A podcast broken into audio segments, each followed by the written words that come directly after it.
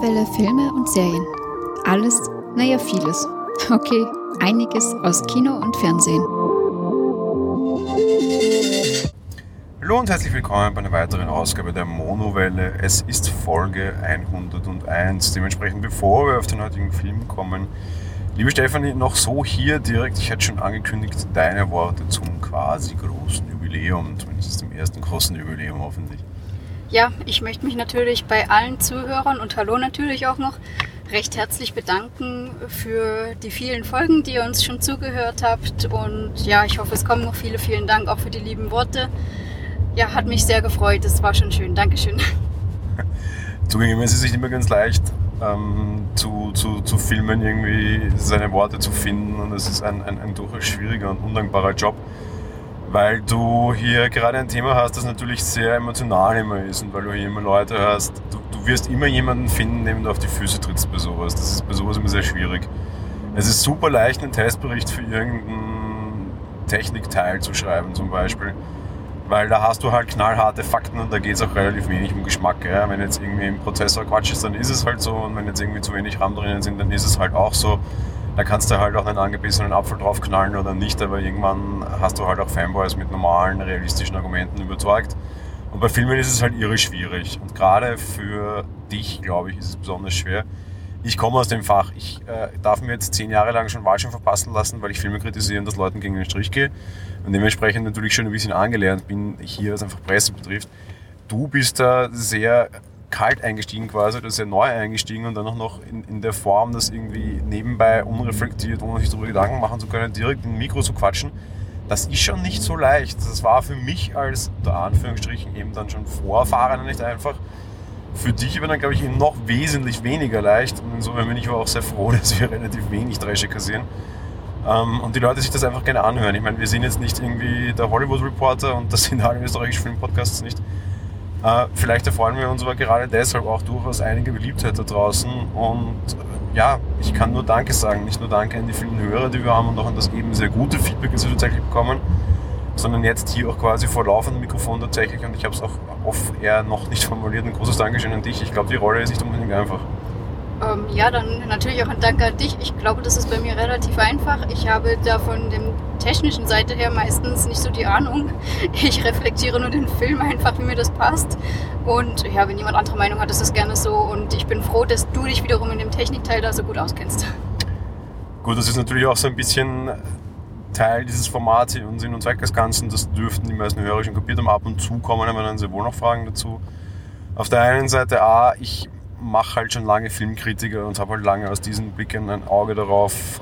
Unter anderem habe ich auch immer wieder so ein bisschen Film neben meinem normalen Studium mitstudiert und bin auch die ganze Zeit mit Filmregisseuren abgehangen, war auch bei dem einen oder anderen Filmprojekt dann als Techniker oder Grafiker dabei. Heißt, ich weiß auch tatsächlich ein bisschen, wie man Filme macht, wie man Filme schreibt. Ich habe auch lange Zeit selbst tatsächlich geschrieben, auch so ein bisschen Richtung Drehbücher. Ich war auch bei zwei nicht ganz unwesentlich erfolgreichen Indie-Produktionen dabei. Ähm, ja, das ist auch von daher einfach im Hintergrund ein bisschen Einblick und daher auch das, das, das technische Know-how quasi einerseits A, wie macht man Filme tatsächlich und auf der anderen Seite halt zehn Jahre Filmkritiker. Das ist halt so mal meine Rolle und hurra, das ist wichtig. Das Lustige ist allerdings, solche Deppen findest du da draußen, also solche wie mich, findest du da draußen sehr, sehr viele Leute, die der Meinung sind, was zu sagen zu haben. Was aber wesentlich spannender ist, und das ist eine Idee, die wir in der Geek schon hatten, einfach jemanden dazu zu holen, so quasi einen einfach stinknormalen Menschen. Ja, also dieses, ich gehe ins Kino, weil ich es gucken mag. Ich habe nicht das Bedürfnis, das groß zerlegen zu müssen und irgendwie einbilden zu müssen, ich muss jetzt irgendwas Tolles dazu sagen, sondern hey, ist doch egal, der Film war unlogisch, egal, Spaß hat er trotzdem gemacht. Und gerade solche Leute findest du über sehr selten. Ja? Insofern ist deine Rolle wahrscheinlich wichtiger und nicht so leicht zu finden, weil solche Leute mal den Mut zusammenfassen zu müssen, einfach auch dazu zu stehen und das zu sagen, ja? als äh, irgendwie jetzt vielleicht irgendeinen Typen wie mich, der glaubte, irgendwie versiert zu sein und am Ende sind wir es dann aber wahrscheinlich eher nicht. Naja, insofern kann ich sagen, also mir fällt meine Rolle sehr, sehr leicht und ähm, ich danke dafür, wenn das allen so gefällt. so, damit mögen wir zum heutigen Film kommen und wir werden heute auch einen Spoiler-Teil haben. In diesem Spoiler-Teil mit der großen Erwähnung im Vorfeld werde ich euch ein bisschen Hollywood erklären und ruinieren. So, zum Film heute. Es geht um The Commuter, ein neuer Film mit Liam Neeson. Liebe Stephanie, worum geht's? Ja, unser Protagonist, der Michael, ähm, ist seit zehn Jahren Versicherungsmakler, war vorher ähm, Polizist. Und äh, eines Tages wird aus heiterem Himmel gekündigt mit 60 Jahren, nicht mehr so viel Perspektiven natürlich, äh, Hypotheken aufs Haus und sonstiges. Ziemlich verzweifelt, ähm, traut sich gar nicht nach Hause, das seiner Frau zu erzählen und hängt dadurch auch erstmal in der Bar ab und äh, säuft sich an, wie man das wahrscheinlich so macht in dieser Situation. Ähm, ja, nachdem er dann endlich seinen Zug dann nach Hause nimmt, weil er pendelt jeden Tag von dem Vorort nach Manhattan rein, äh, macht auf einmal eine Bekanntschaft, die seinen sonstigen Alltag etwas stört, sag ich mal. Äh, trifft dort eine geheimnisvolle Frau, eine Joanna, die ihm erzählt, ähm, ob er denn für Geld äh, jemanden in diesem Zug ausfindig machen würde eine Kleinigkeit erledigt, ein GPS-Sender an der Tasche von der Person befestigt. Er weiß allerdings nicht, welche Person das ist und was für eine Tasche das ist und was da drin ist. Er weiß lediglich, wo die Person aussteigt. Ja, dadurch, dass er gerade gefeuert wurde, ist Geld natürlich recht verlockend und das Spiel beginnt. Ich nehme mal ganz kurz vorweg äh, für mich eine Mischung aus Orient Express und Mission Impossible. Das Lustige auf den Orient Express komme ich tatsächlich nachher noch. Äh, ja, zur Besetzung vorher schon erwähnt, Liam Neeson. Äh, ich glaube, wir kennen ihn aus, ja, wo hat er nicht mitgespielt? Groß wurde er in Schindlers Liste, das wissen wahrscheinlich die wenigsten, weil das ist schon sehr, sehr lange her. Damals auch eine Oscar-Nominierung bekommen und das war auch so ziemlich seine höchste Auszeichnung leider. Äh, danach dann halt vor allem in zwar kommerziell sehr erfolgreichen, aber kritikmäßig nicht sehr erfolgreichen Filmen. Aber zum Beispiel war der ja auch schon in Star Wars als Jedi zu sehen, als irgendwie Stimme von Aslan in Narnia, was so wichtige Rollen und wichtige Projekte sind. Und in der letzten Zeit hat sich ja eigentlich schon ein eigener Genre gegründet. Ich will es jetzt mal Niesening nennen. Im Endeffekt halt diese typischen Filme eben auch wie, weiß ich was, 96 Stunden hat er ja schon drei gehabt. Aber auch mit dem Regisseur dieses Films, der heißt Joe Coley Serra, hat er ja schon drei dieser Filme gemacht. Also drei, ja, stimmt schon drei dieser Filme gemacht. Der vierte ist es insgesamt. Da begann es mit Unknown Identity, dann war Nonstop Run All Night und jetzt eben der vierte, eben der Computer. Sonstige Besetzung, die mysteriöse Frau wird von Vera Vaminga Maringa gespielt. Ähm, die kennen wir zum Beispiel aus Source Code, aus Goats und aus Conjuring. Conjuring, ganz wichtig, 1 und 2, da werden wir nachher noch andere Leute haben. Wir haben Patrick Wilson, den wir eben zum Beispiel auch aus Conjuring kennen. Der hat aber zum Beispiel jetzt auch neulich noch gespielt. Ähm, ja, der Founder Fargo in der Fernsehserie hat er mitgespielt. Und sonst bei Insidious zum Beispiel noch, also auch ein relativ bekannter Schauspieler. Passend dazu haben wir Sam Neill, der den Captain dieser Polizeieinheit spielt. Den kennen wir auch schon aus 100.000 Filmen, zum Beispiel neulich erst noch in. Ah, hilf mir. Tor, Tag der Entscheidung. Ja, genau. haben wir gesehen. Wir haben ihn in Mind Gamers gesehen, das war der österreichische Film. Ähm, wenn ich mich jetzt nicht ganz täusche. Ja, äh, auch sehr viele bekannte Rollen. Und wir haben noch eine kurze Nebenrolle, Jonathan Banks. Den kennen wir vor allem aus Better Call Saul. Und aus ähm, im, im Großen auch, ne? Ja, den Breaking Bad. Den Breaking Bad, genau. Ähm, ja, mal so viel zur Besetzung und es ist eine sehr starbeladene Besetzung und der Regisseur hat natürlich in diesem Genre auch schon Ahnung. Ähm, kommen wir mal so zur Rezeption dazu. Was ist das Ganze? Du hast das Thema ja vorher schon aufgerissen. Wenn ich schon sage, der Regisseur hat in dem Genre Ahnung, würde ich jetzt mal sagen, das Genre ist tatsächlich Nielsening. Das bedeutet, wir haben einen sehr alten Actionhelden. Nielsen, also in dem Film die Charaktere 60, in Wirklichkeit ist Liam Neeson 66. Jetzt hat Udo Jürgens mal, äh, Gott habe ihn selig, ein österreichischer Sänger gesungen, mit 66 Jahren fängt das Leben an. Äh, bei Niesen wird das sehr schwer, meiner Meinung nach, weil er hat schon sehr viele große Rollen gehabt und meiner Meinung nach, ich bin jetzt ganz böse und nehme schon ganz viel vorweg. Äh, an seiner Stelle würde ich das, das schauspielerische Leben jetzt endlich beenden. Ähm, wie du vorher schon sagtest, ja, es ist irgendwie so ein bisschen Orient Express, weil Kammerspiel und Enge, aber irgendwie, ja, wenig Schauspiel. Handlungstechnisch ist es irre vorhersehbar. Da kommen wir dann später noch in den Spoiler-Teil darauf, wo ich dann ein bisschen Hollywood debacken will. Ach, ach Gott, ich weiß nicht. So, hat das Ding Handlung? Hat das Ding eine Aussage? Hm, würde ich jetzt so nicht unbedingt sehen, nein. Was, was für eine Art von Film ist das für dich noch am ersten? Ähm, also jetzt Niesening nicht als, als, als Genre genommen, ja? Es ist irgendwie ein, ein schwacher Thriller, oder? Ja, irgendwie so ein Action-Krimi, wobei Action ist jetzt nicht wirklich viel, das kommt erst am Ende ein bisschen, ja, ja wahrscheinlich Thriller auch nicht, ich würde einfach nur Krimi eher sagen dazu, ja. Also meiner Meinung nach ist es ein Thriller mit relativ dünner Story. Eigentlich würde ich jetzt fast sagen, es ist ein Tatort, der mit wesentlich bekannteren und teureren, also mit bekannteren Schauspielern gedreht wurde und mit wesentlich schlechteren, also mit wesentlich besseren Effekten, wobei was so diese technische Umsetzung betrifft, da kommen wir dann auch noch drauf.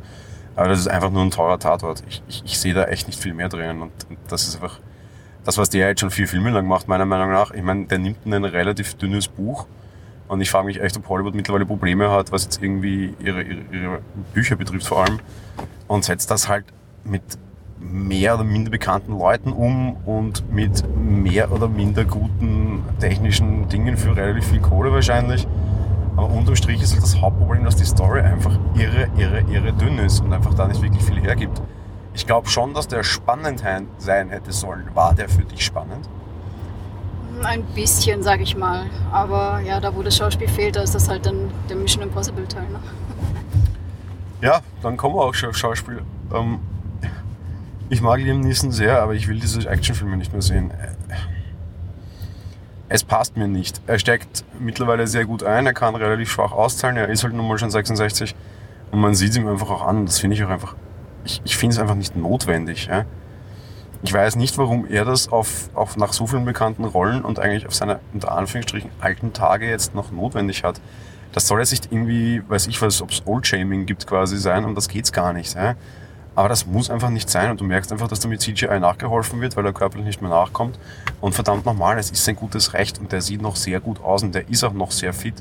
Aber ich muss mir nicht erzählen lassen, dass der mit 66 einen 30-jährigen Jüngling, der trainiert ist und im, im Kampf ist und weiß ich was, Polizist, Soldat, whatever, FBI-Mensch ist, der muss mit 66 einen 30-jährigen FBI-Menschen zusammendreschen. Ja? Und du siehst halt einfach, dass das nicht mehr geht und dass sie dann da mit CGI nachhelfen. Und sonst, schauspielerisch reicht es halt auch nicht für viel, weil irgendwie, weiß ich nicht, diese, diese, diese, dieses Kammerspiel, das du produzieren hättest können, weil er quasi diese eine Person finden muss, das spielt er nicht aus. Ich verstehe nicht, warum sie auf Action machen, wo es nicht notwendig ist, aber diese Kammerspielsituation, die der Zug und diese Beklemmung und diese Enge, die dieser Zug erreichen könnte, einfach nicht ausspielen. Die setzen auf komplett falsche Pferd. Hm, ja, schwierig zu sagen. Ich meine, schlechten Schauspieler finde ich ihn jetzt nicht, auch mit 66 nicht. Also ich würde jetzt nicht sagen, dass er nicht mehr schauspielern soll. Naja, Schauspielern soll er schon noch und ich würde ihn gerne schauspielen sehen, aber ich will ihn nicht mehr kämpfen sehen und das ist das Problem. Der Film zeigt mir zu wenig Schauspielen und zu viel kämpfen und Stunts machen. Und das ist halt Quatsch. Du hast ja schon so zwei, drei Szenen, wo er quasi versucht, wie ein Ermittler an die Sache heranzugehen und diese Person zu finden und Leute in Gespräche zu verwickeln. Und das ist auch wirklich gut. Und er ist ein guter Schauspieler, das ist in Ordnung. Und auch die Nebenrollen sind jetzt nicht schlecht besetzt. Ja? Auch die Gespräche, die er da mit dem, mit dem Hank quasi da aus Bella Corsol führt. Also das ist ja nett gemacht, aber wozu muss ich mir jetzt anschauen, wie der sich mit irgendwelchen Stunts in, rund um einen fahrenden Zug bewegt?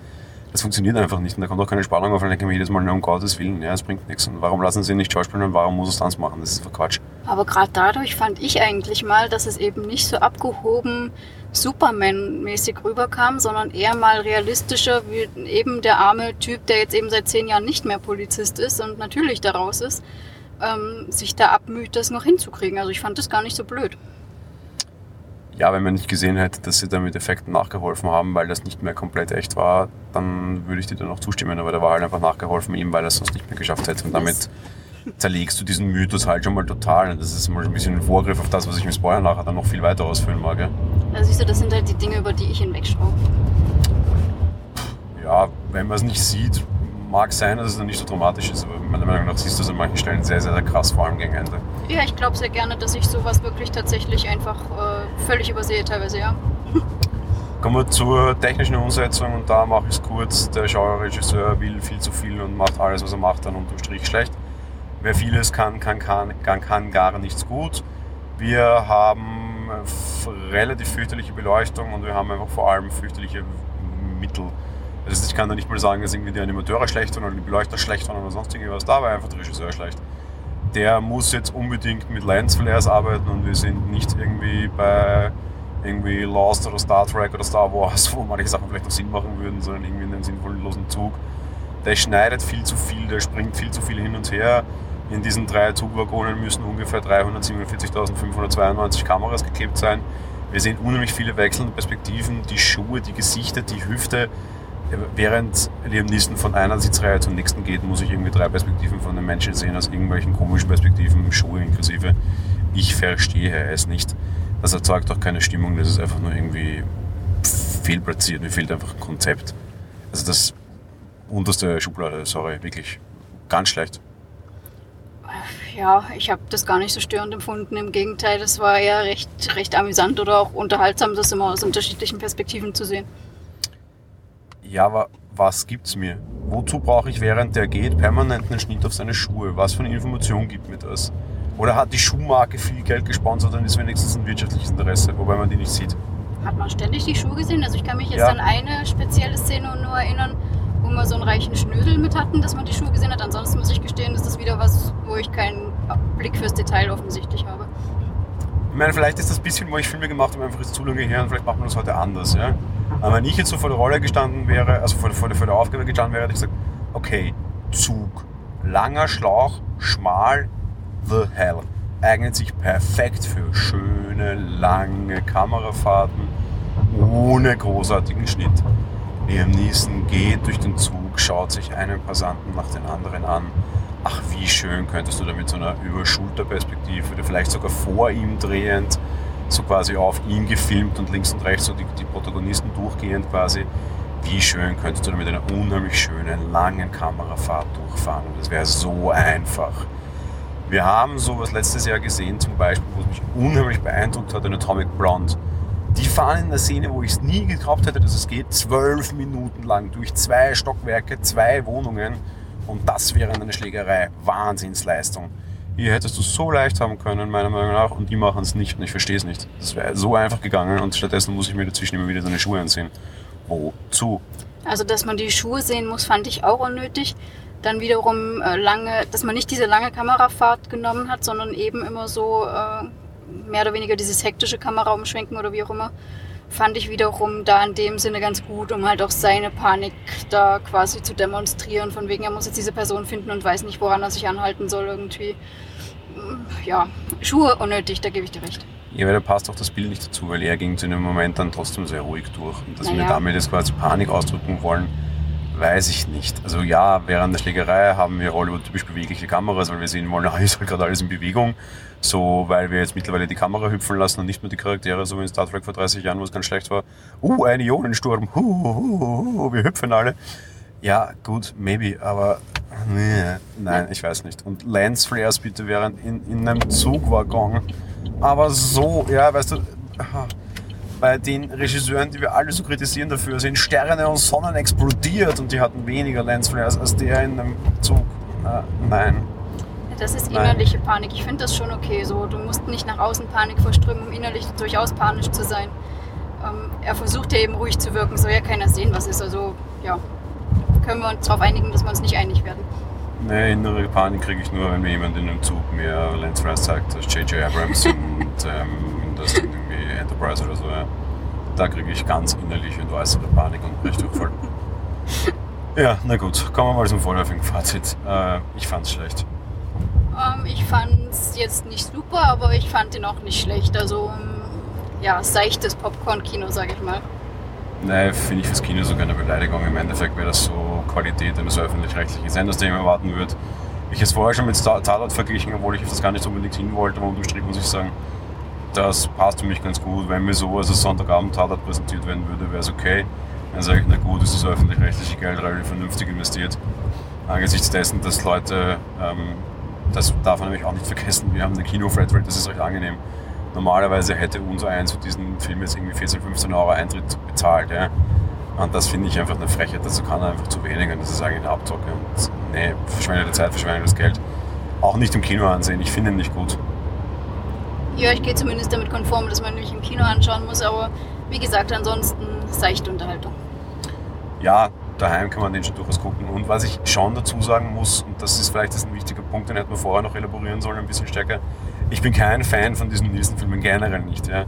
Taken hat mich der erste relativ gelangweilt, der zweite unheimlich und den dritten habe ich dann einfach bis heute nicht gesehen. Und auch die drei, die mit dem anderen irgendwie Regisseur, also mit dem Regisseur von dem Film jetzt gemacht hat, die habe ich immer nur reingespinst und habe sie teilweise, während sie im Fernsehen gelaufen sind, einfach aufgedreht oder den Sender gewechselt, weil mich sowas unheimlich nervt. Ja. Vielleicht muss man das dazu sagen. Wenn ihr Fans von diesen Filmen seid oder auch von Taken seid, ja, dann ist der vielleicht schon ganz okay und ich will euch damit nicht beleidigen. Es ist einfach nur nicht meine Art von Film und darum finde ich schlecht. Und wenn euch das sonst schon gefällt, dann kann man den wahrscheinlich auch machen. Aber Kino ist da echt nicht nötig, weil Unterschied zu Taken hat er halt auch keine schöne weite Landschaft, sondern halt echt einfach nur enger beklemmender Zug. Ja. Ja, wie schon gesagt, eben zu Hause geht sehr gut auch, ja.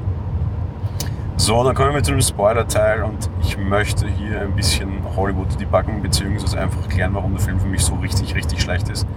Weil er nämlich so irre vorhersehbar ist und ich einfach diese Entscheidung dieses Regisseurs so derartig dumm finde, dass ich das jetzt wirklich irgendwie noch besprechen muss mit dir. Ähm, der Film hat einen Turning Point. Wir erfahren ja nie, wer da tatsächlich böse ist, der irgendwie hinter diesen, diesen Mordauftrag dann letztlich steht. Im Endeffekt geht es darum, dass, dass ein Zeuge gesehen hat, wie ein Cop einen, einen anderen Zeugen umgebracht hat und jetzt irgendwie diese, diese Cops äh, belasten könnte und diese Belastungszeuge soll halt ausgeschalten werden. Wobei auch das, Entschuldigung, ähm, erfahren wir erst am Ende, dass es da sich um Cops handelte, die einen Zeugen ausschalten wollen. Ja, maybe, aber wir wissen, dass es quasi einen Kronzeugen gibt, der irgendwie Cops belasten könnte Ja. und dass die ausgeschaltet werden sollen. Wer auch immer das dann ist, ja, wobei irgendwie ist das alles miteinander verbandelt. Ja. Und wann hast du es herausgefunden, wer es war? Haben wir vorhin schon geredet. Ich, ich denke während eines Films ja nicht großartig nach, sondern lasse mich immer unterhalten.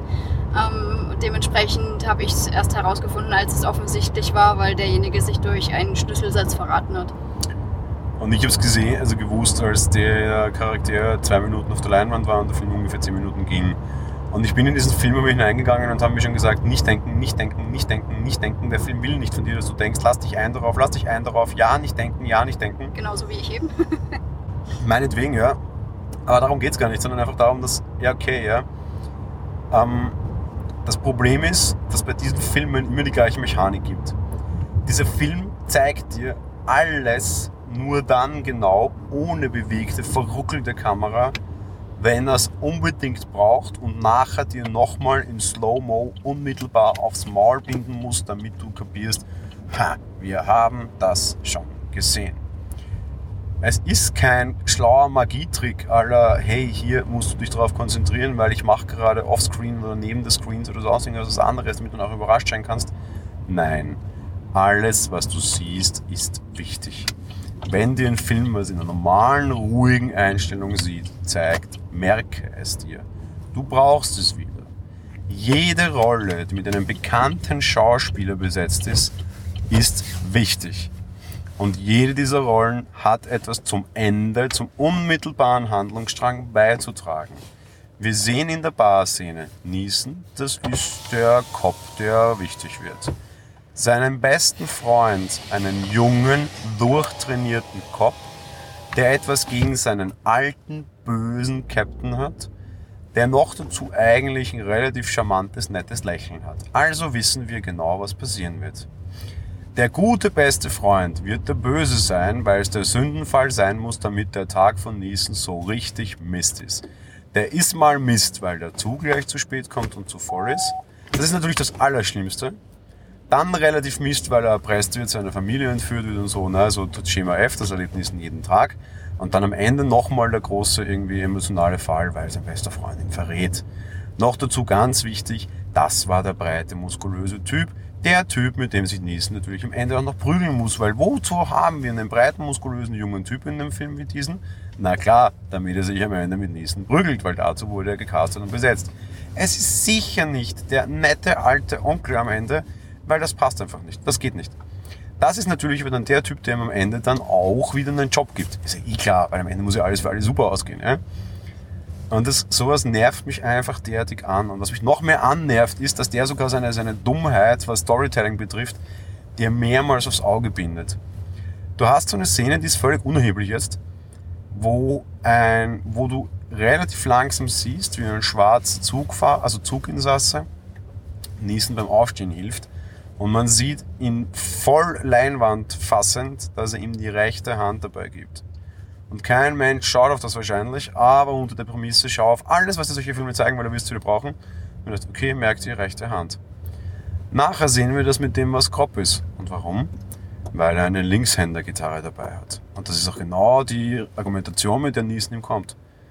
Sie haben mir vorher die rechte Hand gegeben. Dum, dum, dum. Wir haben einen Rückschnitt, sehen die gleiche Szene wie vorher, nur noch zeitlupiger und noch höher aufgelöst. Ja, weil alles, was dir dieser Film in einer ruhigen Szene zeigt, wirst du nachher brauchen. Selbst so einen Quatsch wie, das ist deine rechte Hand.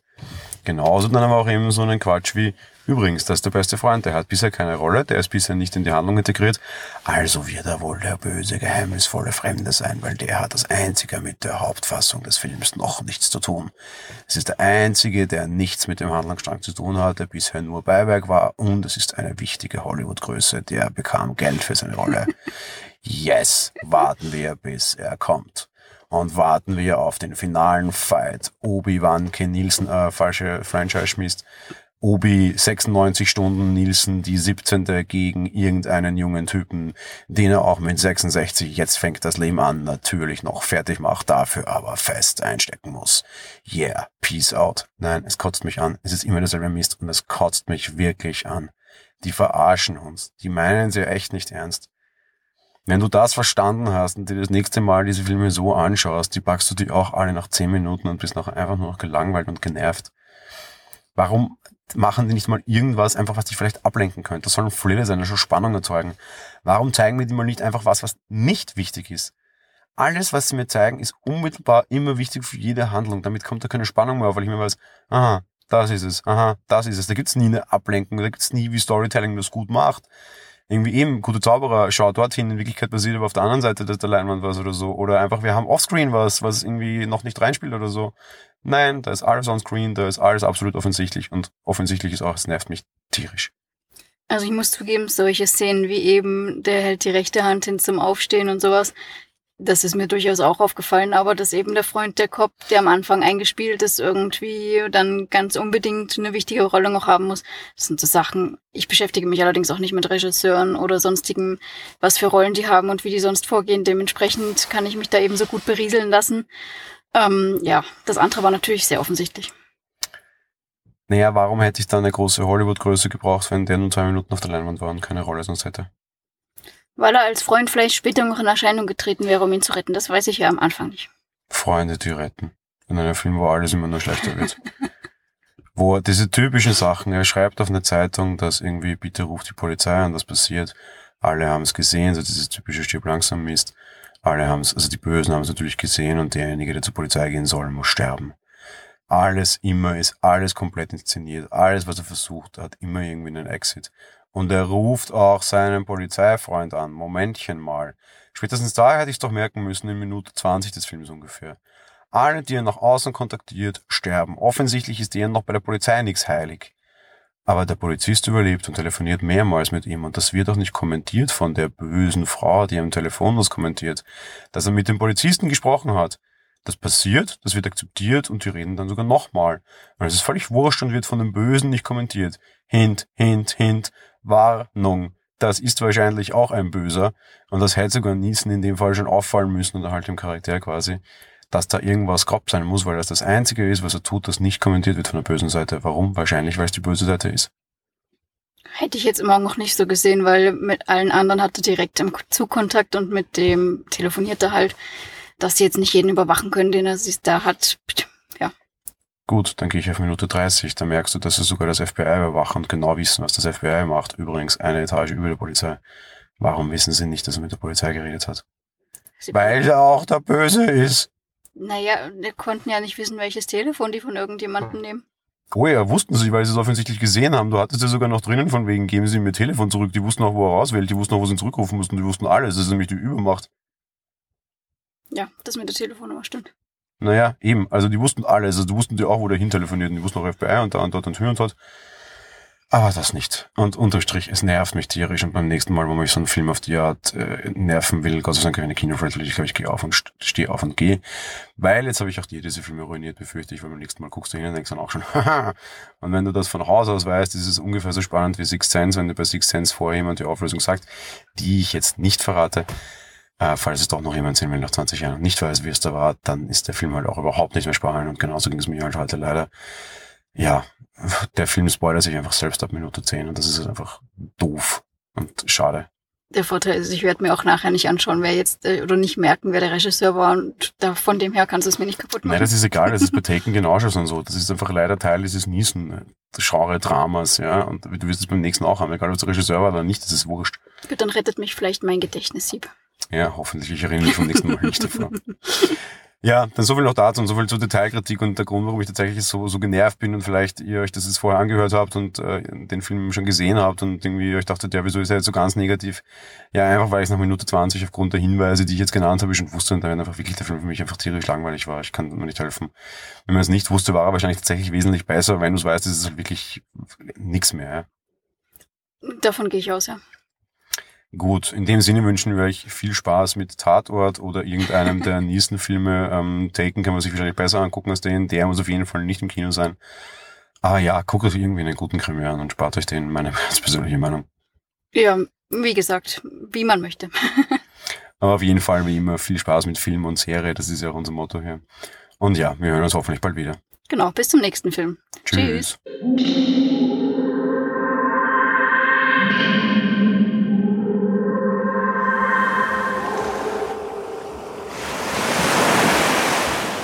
Monowelle ist ein kostenloser und privater Podcast von Jan Gruber.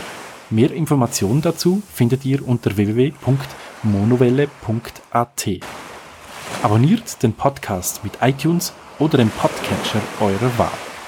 Wir freuen uns über Kommentare auf der Webseite, Audiokommentare, Empfehlungen oder gar Bewertungen bei iTunes.